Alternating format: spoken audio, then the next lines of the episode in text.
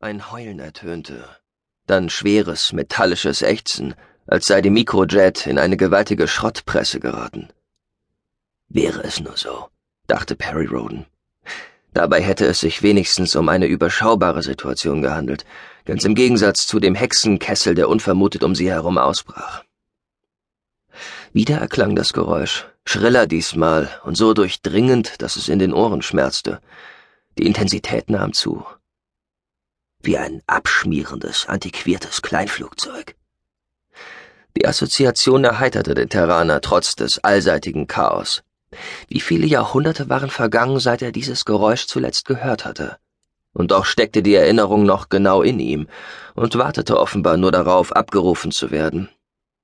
Gerüchte vergaß man angeblich nie, ob das auch für Geräusche und die damit verbundenen Emotionen galt. Es ist der Alarm! Rief Mondra Diamond. Aber warum klingt er so verzerrt und... Sie unterbrach sich. Wir stürzen ab! Nahezu sämtliche Energie verschwand blitzartig aus der Mikrojet. Fast alle Maschinen hielten inne. Totenstille herrschte ringsum, wie in einem metallenen Sarg, der durchs All raste. Oder eben durch die Gas- und Nebelfelder der äußeren Jupiteratmosphäre.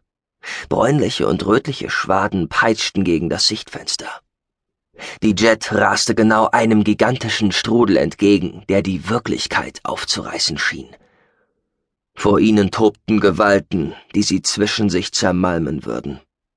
Kräfte, dachte Roden, die zweifellos tausendmal stärker sind als jede nur denkbare Schrottpresse. Sie ruhen sofort schließen. Atemluft sparen. Mit einem pneumatischen Zischen schloss sich der Helm seines Schutzanzugs. Noch war die Atemluft in der Mikrojet nicht knapp, noch gab es keinen Auslöser für eine automatische Sicherheitsreaktion der Schutzanzüge.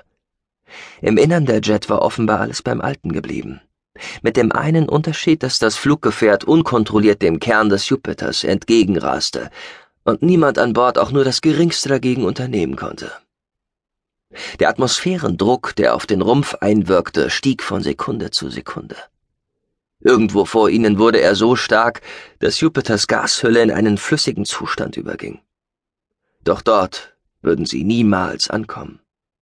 Vorher würde sie der Strudel verschlucken, der wohl das äußere Zeichen eines gigantischen Wirbelsturms war, dem großen roten Fleck ähnlich. Nur, woher kam ein solcher Sturm? Er konnte sich nicht einfach so bilden. Etwas Unfassbares musste geschehen sein. Das Stahlskelett der Jet ächzte.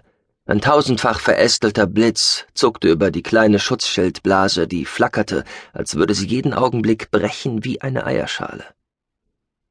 Wir brauchen Antriebsenergie. Mondra klang ruhig und überlegen. Natürlich. Jemand wie sie geriet ebenso wenig in Panik wie Roden selbst.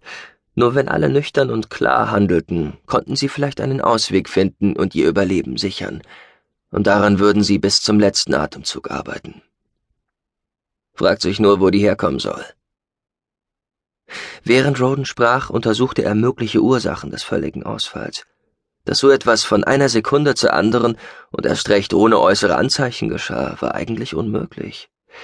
Wobei der Terraner die Vokabel eigentlich längst aus seinem Wortschatz gestrichen hatte, seit das eigentlich Unmögliche zu seinem Alltag gehörte. Also im Grunde genommen seit dem Tag, an dem er mit der Stardust erstmals ins All aufgebrochen war. Selbst vor der kosmischen Haustür, mitten im Sol-System, gab es immer wieder Phänomene, die niemand vorhersehen konnte. Völliges Systemversagen, stellte Mondra fest. Nicht das kleinste Fünkchen Triebwerksenergie. Rodens Gedanken überschlugen sich. Sie mussten etwas tun. Sollten sie aussteigen? Aus der Jet ausschleusen und sich auf die Seruns verlassen, mit den Steueraggregaten versuchen, aus dem Bereich der Atmosphäre zu fliegen und in den freien Weltraum vorzudringen. Ein irrsinniger Gedanke. Was immer für den Ausfall der Instrumente und den Verlust jeglicher Antriebsenergie gesorgt hatte, würde auch die Seruns lahmlegen, zumal es sich um die leichten Modelle handelte, Warrior 3Ds. Sie hatten diese Version gewählt, um nicht in voller Montur in Merlin einzufallen, mit der aktuellen Entwicklung schon während des Hinflugs hatte niemand rechnen können. Mondra Diamond schrie auf, kurz bevor sich ein mörderischer Schmerz durch Rodens Hirn bohrte.